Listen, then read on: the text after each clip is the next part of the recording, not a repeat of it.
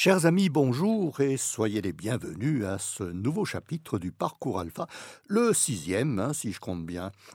Euh, dans la précédente émission sur la prière, la conclusion indiquait que l'un des meilleurs moyens pour que notre prière soit efficace pour augmenter notre foi était de lire la Bible. Bien, mais c'est quoi la Bible? Qu'est-ce que c'est? Et surtout, pourquoi la lire? Et comment doit-on la lire? On entend souvent dire que la Bible est un livre religieux, oui, bien sûr, un livre de prière, que c'est un ensemble de livres, que c'est un livre d'histoire, que c'est le livre des Juifs, et surtout que c'est un livre inutile, parce que ce qui est écrit est complètement dépassé au regard de notre monde actuel. On dit aussi que ce sont de vieilles histoires qui ne nous concernent plus, et surtout aussi rien ne prouve qu'elles aient été réelles. Ah, alors, si c'était le cas, comment expliquer que ce livre, la Bible donc, est le plus imprimé au monde, le plus vendu, avec des tirages impressionnants, et celui aussi qui a été le plus traduit? Il y a un surprenant paradoxe en constatant que dans nos sociétés occidentales, en Europe, 60 à 80% des gens ne lisent absolument pas la Bible, alors que c'est le livre qui est le plus vendu. Euh, seulement, il n'apparaît jamais dans ce que l'on appelle les box-office, les palmarès des ventes, parce qu'il serait toujours au premier rang. On citera les noms d'auteurs célèbres, les gagnants des prix littéraires, mais on ne parlera pas de la Bible. À titre de comparaison, l'auteur de l'Antiquité qui a été le plus traduit, c'est Homère, poète grec du 8e siècle avant Jésus-Christ, qui a écrit l'Iliade, l'Odyssée, dont on a tiré une foule de récits et même de nombreux films on l'a traduit en une quarantaine de langues. Tout le monde connaît les aventures de Tintin, d'Hergé, euh, qui, euh, qui ont été traduites en une soixantaine de langues, tout comme les aventures d'Astérix et Obélix. La Bible a été traduite en plus de 2400 langues, idiomes, dialectes et parlers régionaux. Et une traduction est en cours pour plus de 1500 autres langues et dialectes, le but étant de la diffuser à tous les peuples, dont on estime les langues, la totalité, à près de 6900 dans le monde entier. On estime à plus de 6, voire peut-être 7 milliards le nombre d'exemplaires de la Bible qui ont été imprimés depuis l'invention de l'imprimerie au XVe siècle. Il s'en vend plus de 50 millions d'exemplaires dans le monde chaque année, faisant de ce livre le best-seller mondial. Et ceci depuis cinq siècles, alors que les auteurs à succès, les prix littéraires ne durent que quelques années ou quelques dizaines d'années, et avec des tirages assez limités, qui ne dépassent que rarement les 500 000 exemplaires en tout. Pourtant, la Bible n'est pas d'une lecture facile. Elle peut même être très complexe, souvent rebutante et parfois contradictoire si on ne sait pas la lire comme il convient. Son nom vient du grec ta biblia, qui veut dire les livres. En effet, elle est constituée de deux grands ensembles de livres, l'Ancien Testament ou Ancienne Alliance, qui rassemble tous les récits depuis l'origine jusqu'à la naissance de Jésus, et le Nouveau Testament ou Nouvelle Alliance, qui parle de Jésus dans les évangiles et des débuts de l'Église dans les actes des apôtres et les lettres de ceux-ci, principalement les lettres de Saint Paul. Et il y a aussi l'Apocalypse de Saint Jean. À ce sujet, quand on dit lire la Bible, eh bien, on pense beaucoup plus aux évangiles et aux actes des apôtres, plus qu'à l'ensemble des textes qui la composent en totalité. Pendant longtemps, la Bible n'était écrite qu'en hébreu, avec quelques parties en araméen, et il a fallu attendre l'année 270 avant Jésus-Christ pour qu'apparaisse une traduction en grec, la Septante. C'est de cette traduction que Saint Jérôme traduira la Bible en latin, la Vulgate, en l'an 382 de notre ère pour le Nouveau Testament et en 385 pour l'Ancien Testament. Le Concile de Trente, au XVIe siècle, réaffirme la Vulgate et y ajoute aussi ce qui appartient à la tradition des pères de l'Église, le rôle du magistère de l'Église, son enseignement, alors que les protestants s'en tiennent à la sola scriptura, le texte biblique uniquement. Ainsi, il y a toujours eu quelques différences d'acceptation de certains écrits entre catholiques, orthodoxes et protestants, surtout dans l'Ancien Testament à propos du Deutéronome, où quelques textes sont jugés non inspirés par Dieu pour les protestants et les orthodoxes. Il a fallu attendre les années 1975-76 pour qu'une traduction œcuménique de la Bible, la Tob, TOB, apparaisse, reconnue par les catholiques et les protestants. Et une nouvelle version, une nouvelle Tob, apparaît en 2010 avec une traduction vraiment œcuménique, puisqu'elle inclut aussi les orthodoxes. Au total, ce sont 72 livres qui composent la Bible. C'est comme si c'était une bibliothèque constituée par un assemblage de textes écrits sur plus de 15 siècles, avec une quarantaine d'auteurs différents. Il y a des rois, des savants, des philosophes, des poètes, des historiens, des médecins. Saint Luc était médecin. C'est pourquoi on y trouve de très nombreux genres littéraires, des contes, des sermons, des poésies, des proverbes, des lettres, des rituels, des textes de loi, ce qui en augmente la richesse, mais aussi la complexité. Malgré un accès de lecture facilité grâce aux nombreuses traductions et aux notes et commentaires qui accompagnent le texte, la Bible n'est pas lue avec la même assiduité dans le monde.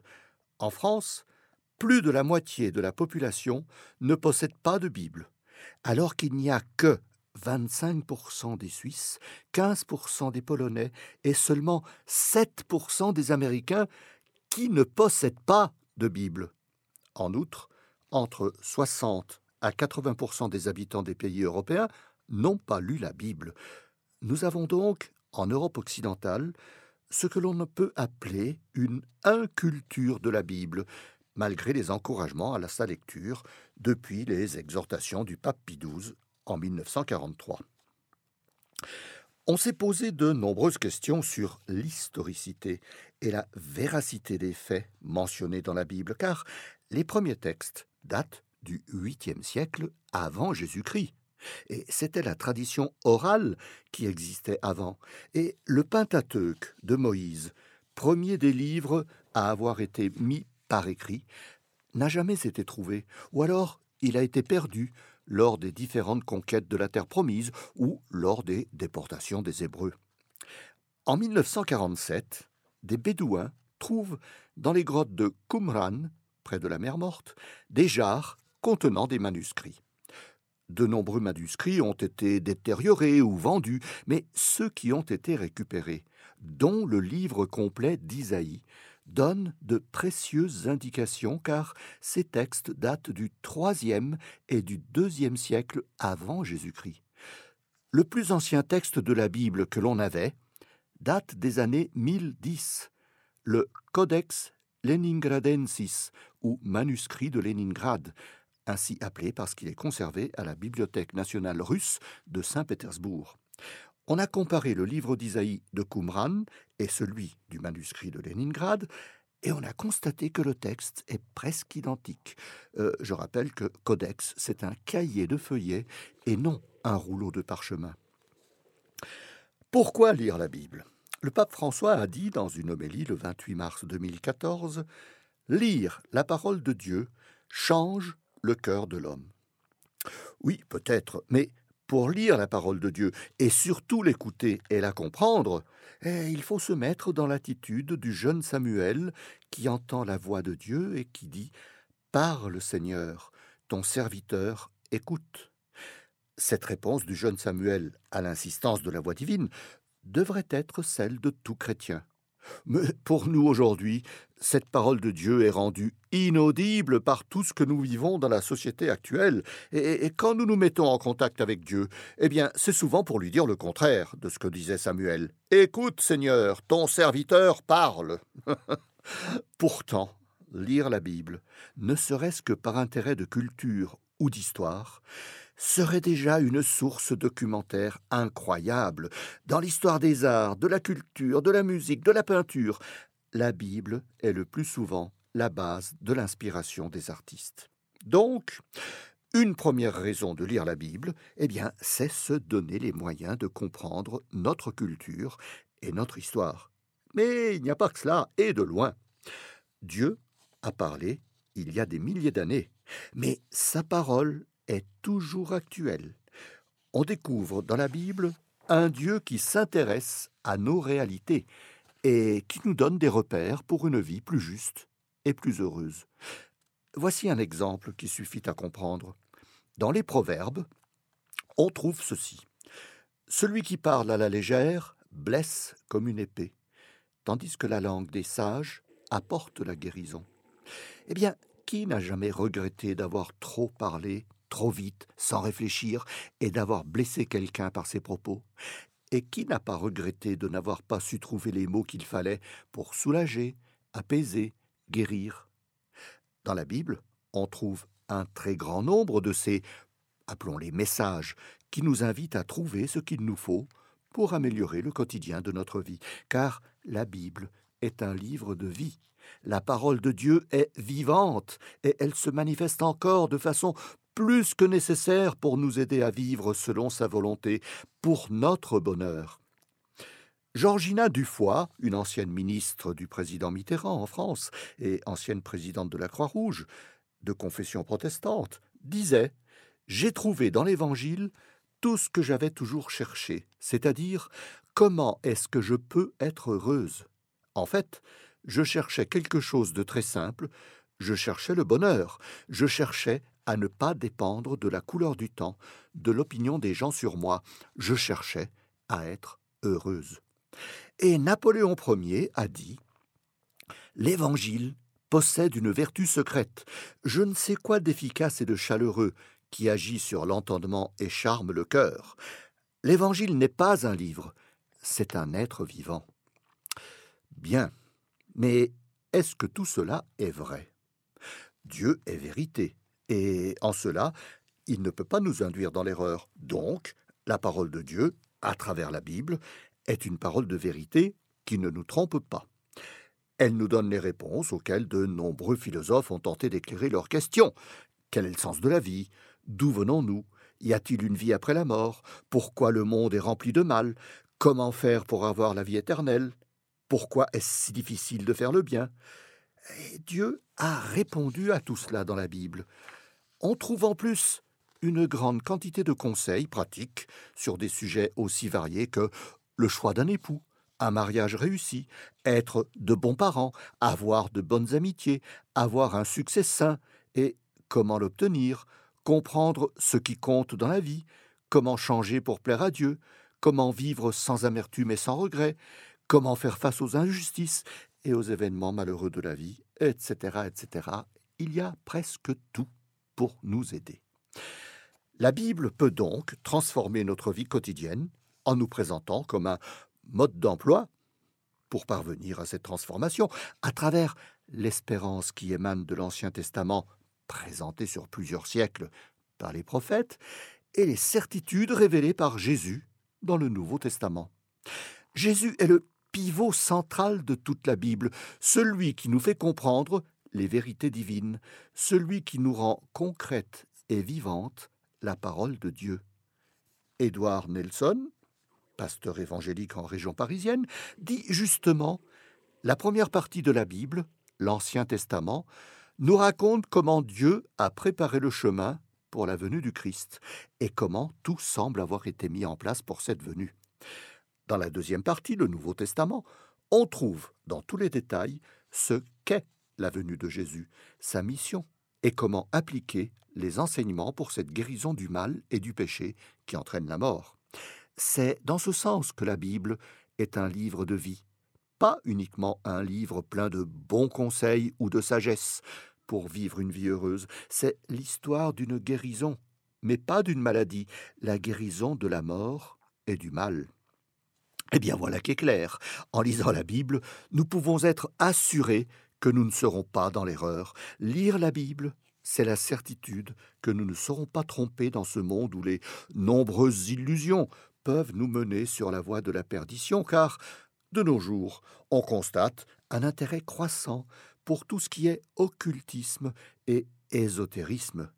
Cela montre d'abord que les gens ont un immense besoin de spirituel, de surnaturel, mais malheureusement, ils vont le chercher dans de mauvaises directions, ailleurs que dans la Bible et les textes religieux. Lire la Bible, c'est faire la rencontre de Dieu vivant dans une expérience beaucoup plus passionnante, plus satisfaisante, sans compter que c'est une démarche d'une plus grande sagesse, car c'est une expérience d'amour et de vie. Et surtout, totalement gratuite, au bout bon, seulement payante pour le prix d'achat du livre, bien que, très souvent, le livre des évangiles, il est donné gratuitement. La Bible provoque une expérience spirituelle. Dans la méditation de la parole de Dieu, on va être invité à vivre une rencontre avec le Dieu Père, Fils et Esprit Saint. C'est pour cela qu'il n'est pas indifférent de lire ou non la Bible. Au bout de cette lecture, c'est bien d'une rencontre qu'il est question, une rencontre avec ce Dieu qui nous aime et qui est à la source de notre être, qui donne un sens à notre vie. Nous venons de lui et nous retournerons à lui. Lire la Bible, c'est aussi une expérience affective. On peut être bouleversé et parfois pleurer en lisant la Bible. C'est cela qui peut provoquer une transformation totale de notre vie, comme des milliers de personnes l'ont vécu.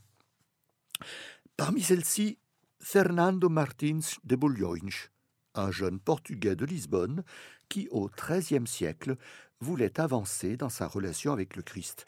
Il est littéralement ébloui par la pauvreté décrite dans l'Évangile lorsque Jésus dit au jeune homme riche, dans l'Évangile de Matthieu, Vends tout ce que tu as, donne-le aux pauvres, et suis-moi. Ce jeune homme l'a fait, et il est devenu Saint Antoine de Padoue. Cette même pauvreté évangélique a bouleversé à la même époque, au XIIIe siècle, un jeune riche italien, Giovanni di Pietro Bernardone, qui va tout quitter et qui devient Saint François d'Assise. Euh, j'insisterai plus avec un dernier exemple, car c'est aussi un complément à la persévérance dans la prière. Neuf siècles avant Saint Antoine et Saint François, une mère priait assidûment pour que Dieu mette son règne dans le cœur de son jeune fils, Aurel, un jeune garçon à la vie très dissolue, qui voulait faire carrière dans l'Empire, à Rome, où il trouvait que la Bible était trop compliquée et que les philosophes étaient plus faciles à lire et à comprendre. Ce jeune garçon était rebelle, paresseux, voleur, tricheur, violent, débauché, au point qu'il vivait avec ce que l'on appelle une femme légère, avec laquelle il a eu un enfant. Mais sa mère ne se décourageait pas, et elle priait Dieu sans douter de son intervention. Au bout de neuf à dix années de prière, elle eut une vision. Elle vit son fils rempli de l'Esprit Saint, le visage radieux et transformé par Jésus. Elle va alors redoubler de prière et de persévérance pendant encore une bonne dizaine d'années. Hein. Vous voyez, la persévérance, euh, il faut la compter en années. Et voilà comment Dieu va mettre dans l'esprit de ce jeune homme, qui a déjà plus de 35 ans, le germe de son règne. Aurel, ce fils dévergondé, va un jour lire, tout à fait au hasard, une lettre de saint Paul aux Romains, et une phrase va le bouleverser et le convertir. Conduisez-vous honnêtement, comme un plein jour, sans orgie ni beuverie. Revêtez-vous du Seigneur Jésus-Christ. Ce jeune homme, fils de Patrice et de Monique d'Hippone, Sainte Monique, va devenir Augustin d'Hippone, le grand Saint Augustin au IVe siècle de notre ère. La Bible devient ainsi une nourriture pour le cœur et l'esprit, comme le disait Jésus dans l'évangile de Matthieu. L'homme ne vivra pas de pain seulement, mais de toute parole qui sort de la bouche de Dieu. C'est une nourriture pour se préparer à la vie éternelle en suivant Jésus qui disait dans l'évangile de Saint Jean Vous scrutez les Écritures parce que vous pouvez acquérir par elles la vie éternelle. Ce sont elles qui rendent témoignage à mon sujet. Et vous ne voulez pas venir à moi pour avoir la vie éternelle? Lire la Bible, c'est y trouver cette parole de Dieu qui soulage, qui réconforte, qui comprend, qui aide, qui pardonne, qui encourage, qui soutient. On y trouve même des réponses précises à nos problèmes d'aujourd'hui travail, santé, maladie, euthanasie, avortement, drogue, divorce, chômage, etc. C'est une parole qui s'est révélée à travers les prophètes, car, à travers eux, Dieu demande de garder la foi et l'espoir, même et surtout dans les épreuves et les défaites. C'est y découvrir comment Dieu guide son peuple pour parvenir à être ses véritables enfants. Cela peut se faire indirectement par le symbolisme de tout ce qui est écrit, de façon imagée ou même mystérieuse, ou alors très directement par tout ce que Jésus nous a dit dans les évangiles. Nicky Gumbel, pasteur à Londres, et c'est celui qui a développé les parcours alpha, entre parenthèses, nous dit La Bible n'est pas un but en soi, elle est une étape dans la relation. Par la Bible, Dieu vient avec tendresse au devant de nous, entre en conversation avec nous et nous aide à développer la relation avec lui. Ce livre nous aide aujourd'hui à faire l'expérience de la relation avec Dieu. La Bible nous dit qui nous sommes et où nous allons. Et c'est pourquoi la Bible est interdite dans quelques pays où le totalitarisme est encore en vigueur, où l'on promet de faux paradis, de faux progrès, dans l'illusion de faux bonheur. C'est le cas de la Chine, où la diffusion de la Bible est un crime passible de la peine de mort, même à Hong Kong, pourtant jouissant d'une certaine autonomie comme ancienne colonie britannique. Ces condamnations se font au nom de la, je dis bien, propagation de fausses rumeurs et d'incitation au désordre social. Rien que ça. Malgré cela, beaucoup de personnes risquent leur vie en diffusant la parole de Dieu par la Bible donnée dans la rue. Comment lire la Bible? Eh bien, la lecture de la Bible est complexe et n'est surtout pas une chose facile si on la lit dans sa version non adaptée à notre vocabulaire. Hein. Rappelez-vous ce que disait le jeune Aurel Saint-Augustin. Ainsi, dans la Bible, traduite en français par André Chouraki en 1987, c'était l'ancien maire de Jérusalem, le vocabulaire est des plus ardus. La première phrase de la création dans la Genèse se présente ainsi. En tête, Elohim créait les ciels et la terre. La terre était tohu et bohu, une ténèbre sur les faces de l'abîme. Comprenne qui pourra. Saint Pierre le disait lui-même à propos des lettres de Saint Paul. Il s'y trouve des passages difficiles. Alors, si c'est pas facile pour Saint Pierre, bah ça ne l'est pas non plus pour nous, et même plus. C'est ce qui rebute le plus les gens à lire la Bible, sa complexité.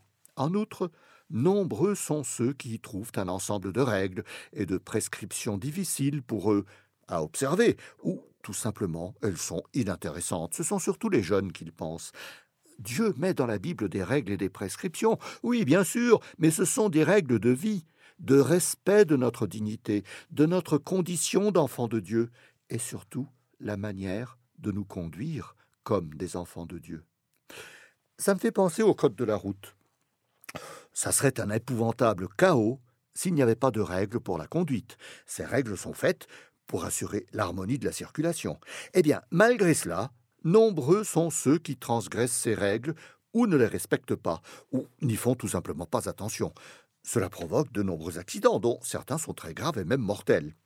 Eh bien, ignorer ce que dit la Bible, c'est s'exposer à la mort de l'âme par le péché ignorer ce que dit la Bible sous prétexte que cela ne nous concerne pas, eh bien, c'est comme vouloir ignorer le code de la route sous prétexte que l'on n'a ni voiture ni permis de conduire. Bah, on ne peut pas traverser au rouge ou en dehors des passages pour piétons. On ne peut pas se promener sur une autoroute.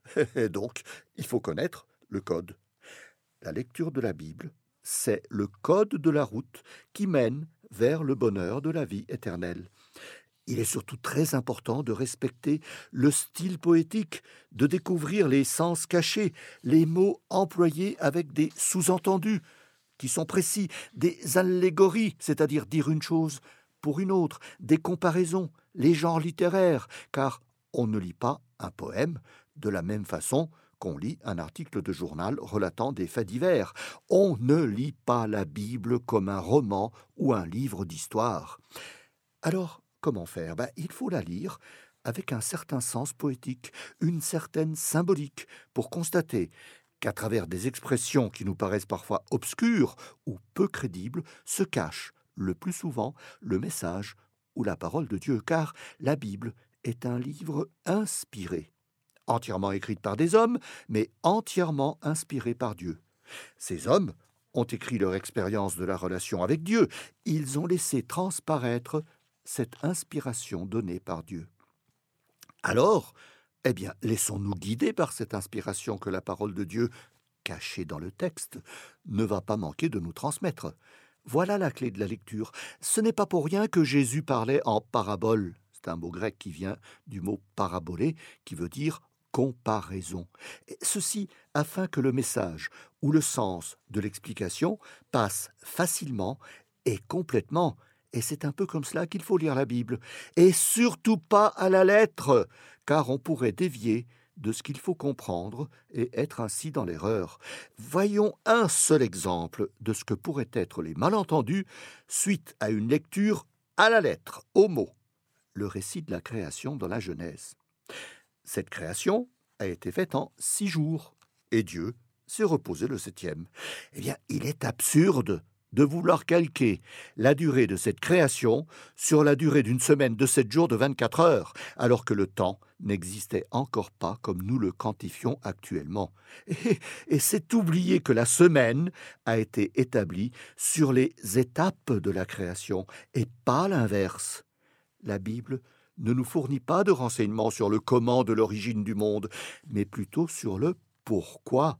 La Bible veut nous dire qu'au commencement, il y a Dieu qui veut créer une relation avec nous. De plus, en hébreu, il existe deux mots pour dire jour. Il y a le mot yom, qui signifie le moment, moment qui revient, euh, un jour qui relate un événement et qui, qui peut durer, d'où le Yom Kippour, le jour du pardon, le moment qui revient, l'étape, et d'un Yom à l'autre, d'une étape à l'autre, ben la durée peut varier.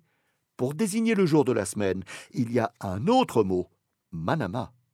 La création biblique parle de Yom et non de manama, d'où, si la création a été faite en six Yom, en six étapes, la durée de ceci a pu être de quelques milliers, millions ou milliards de nos années, et pas d'un jour de 24 heures.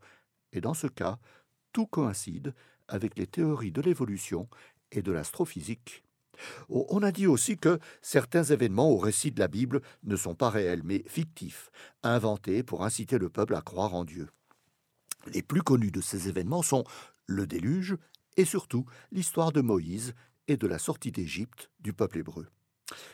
Parmi les plus connues des affirmations qui nient le déluge, il y a celle que, s'il avait eu lieu, on en aurait trouvé des traces et que, si c'était vrai, l'histoire en aurait parlé.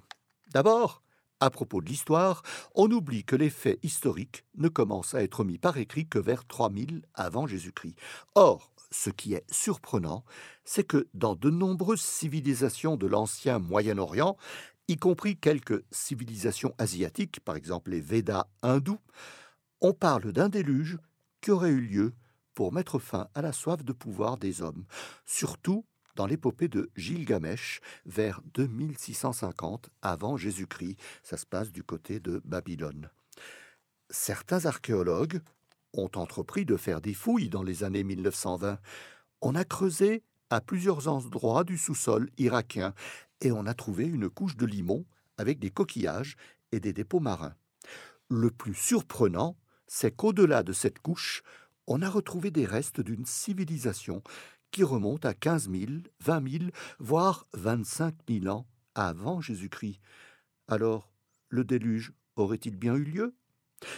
En ce qui concerne Maïs et le peuple hébreu, les historiens et les archéologues disent que c'est une légende biblique parce qu'il n'y a aucune trace de présence juive en Égypte, ni aucune mention d'un prince d'Égypte appelé Moïse à la cour de Pharaon. Alors, ce que je vais vous dire ne concerne que moi, que mes déductions personnelles, qui n'engagent absolument pas euh, quelques réalités historiques ou archéologiques. Affirmer que Moïse n'a pas existé, car il n'y a aucune trace, eh bien c'est profondément méconnaître ce que les usages de l'antique Égypte pratiquaient. On effaçait le nom et la présence de toute personne considérée comme traître à l'Égypte, comme l'a été Moïse selon le pharaon Ramsès II, et le passage de la mer Rouge, qui voit l'anéantissement d'une bonne partie de l'armée égyptienne, sera considéré comme une humiliation telle qu'il est logique de supposer que Ramsès s'est empressé d'effacer la présence de toute trace de la présence des Hébreux en Égypte et de toutes les conséquences liées à cette présence. C'est pourquoi, selon ma, propre déduction, bah, il est logique de penser que si l'on n'a retrouvé aucune trace de nom ou de présence juive en Égypte, c'est probablement dû à cet effacement total qui faisait même détruire stèles et monuments qui en montreraient. Donc, prétendre que ce que dit la Bible est faux parce que l'histoire n'en parle pas, ou bien prétendre qu'il n'y a pas de preuves, eh bien, d'abord, c'est vouloir ignorer les pratiques des peuples, mais surtout, c'est vouloir à tout prix faire de la Bible un livre d'histoire qui doit relater des faits précis que l'on peut vérifier, ce qu'elle n'est absolument pas. Pour éviter ce genre d'erreur, l'Institut biblique de Jérusalem et d'autres instituts qui étudient la Bible se chargent de faire progresser ce que l'on appelle la science biblique, en rapport avec les découvertes archéologiques qui commencent à dévoiler la véracité de certains épisodes bibliques. On serait surpris de voir euh, ce qui se passe. Et ça demanderait peut-être euh, d'autres émissions à ce sujet. Alors, qu'est-ce que la Bible finalement? Eh bien, c'est un ensemble de récits et d'épisodes relatifs à l'histoire, oui, mais l'histoire du peuple hébreu. Mais beaucoup plus que son histoire, c'est le récit de l'évolution de sa relation avec Dieu. Elle est le récit de la relation du peuple de Dieu, les Hébreux d'abord, puis les Juifs, et nous par la suite. Elle est le récit de cette relation avec Dieu. Elle n'est pas le livre d'histoire qui dit tout. Cette relation et son évolution n'ont pas besoin de précision historique, ni d'explication scientifique, ni de rigueur chronologique. Lire la Bible, ce n'est pas prétendre y découvrir des vérités scientifiques, des précisions sur le comment ont été créées la terre et le ciel. La Bible ne dit pas exactement comment a été créé le ciel, mais à coup sûr, elle nous dit comment y aller. Alors, comment faire pour lire la Bible? Eh bien d'abord, il faut demander à Dieu de nous inspirer, comme l'a fait le prophète Samuel. Ensuite, il ne faut pas lire des pages d'affilée pendant des heures. On ne comprendrait rien. Une dizaine de minutes suffisent, en lisant un court extrait que l'on doit lire plusieurs fois s'il le faut, pour comprendre ce que cela signifie, pour voir s'il n'y a pas un message caché. Cela permet de découvrir le sens du texte au moment où il a été écrit et son sens pour nous actuellement, individuellement, comment cela peut s'appliquer à moi, dans ma famille, dans mon entourage, dans ma vie? Mais lire la Bible, ce n'est pas simplement y voir ce que nous dit la parole de Dieu. Nous avons vu que la foi doit se compléter par les œuvres. Si celle-ci reste dans la tête et ne passe pas par les actes, eh bien, cette foi reste stérile. Et il en est de même pour la Bible. Elle veut nous mettre en relation avec un Dieu d'amour qui nous parle parce qu'il nous aime. Et c'est pour cela que la Bible présente aussi un exemple à suivre, une invitation à nous comporter de façon à plaire à Dieu pour être sauvés dans la vie éternelle. C'est pour cela qu'il faut en lire de courts extraits et les relire jusqu'à leur compréhension, avec une attitude d'écoute et pas de critique, de jugement ou de rejet parce que cela semble obscur ou contradictoire ou invraisemblable ou impossible. Il faut tenir compte aussi du contexte de l'époque où ont été écrits les textes. Dans Luc, on trouve ces paroles de Jésus. Et le Seigneur dit, Si vous aviez de la foi, comme un grain de sénévé, vous diriez à ce sycomore Déracine-toi et plante-toi dans la mer, et il vous obéirait. Dans l'évangile de Marc, on trouve la, même idée, mais à propos d'une montagne. Jésus dit Je vous le dis en vérité, si vous aviez de la foi comme un grain de sénévé, vous diriez à cette montagne Transporte-toi d'ici là, et elle se transporterait. Rien ne vous serait impossible. Ah ben, apparemment, si l'on a la foi, on pourrait tout faire. Avoir la foi, c'est croire en la parole de Dieu. Or, cette parole est vérité, elle est amour, elle est vie. Si je crois en la parole de Dieu, j'ai en moi la vérité, l'amour, la vie. Or, la symbolique au temps des Hébreux, vous allez voir comment il y a des sous-entendus et comment il y a des, des comparaisons à comprendre. L'arbre, ici le sycomore, arbre géant et robuste. L'arbre est synonyme de vie. La mer, c'est la symbolique de la mort. Si je dis au sycomore, donc, si je fais agir l'amour, la vérité et la vie qui sont en moi, pour aller les plonger dans la mer, là où il y a la mort. Cela signifie que je suis capable d'apporter la vie chez ceux qui sont morts à l'amour, morts à la vérité, morts à la vie. C'est cela, ma foi.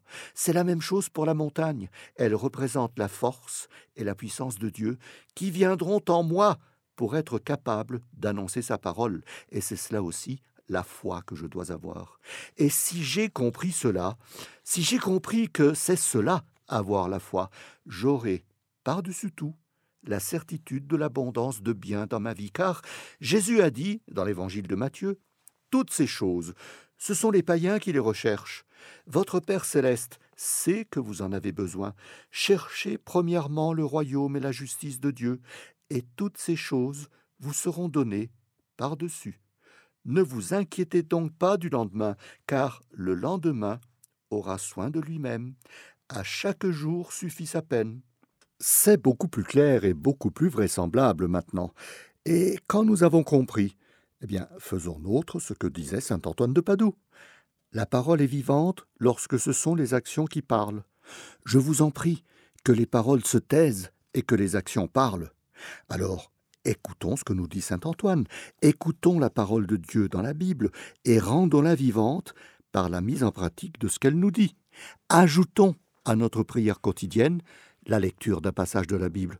Cela renforcera notre relation avec Dieu et cela donnera plus de sens à nos prières, plus de profondeur, qu'elles soient prières de demande ou de louange. Mais la lecture de la Bible pour vivre sa foi, même avec les œuvres, ne suffit pas. Vivre sa foi uniquement avec la Bible, c'est comme ne manger que du sucre. On finit par tomber malade. Pour avoir une foi équilibrée, on a besoin de quelque chose en plus la Bible seule. On a besoin de l'exemple de ceux qui ont trouvé Dieu, les saints. On a besoin de ceux qui ont compris la Bible avant nous, les théologiens et les pères de l'Église. On a besoin des dogmes qui nous donnent des indications pour être affermis dans la vérité et ne pas nous perdre. On a besoin, tout simplement, de l'Église. Mais l'Église, qu'est-ce que c'est au juste? Eh bien, vous le saurez dans la prochaine émission.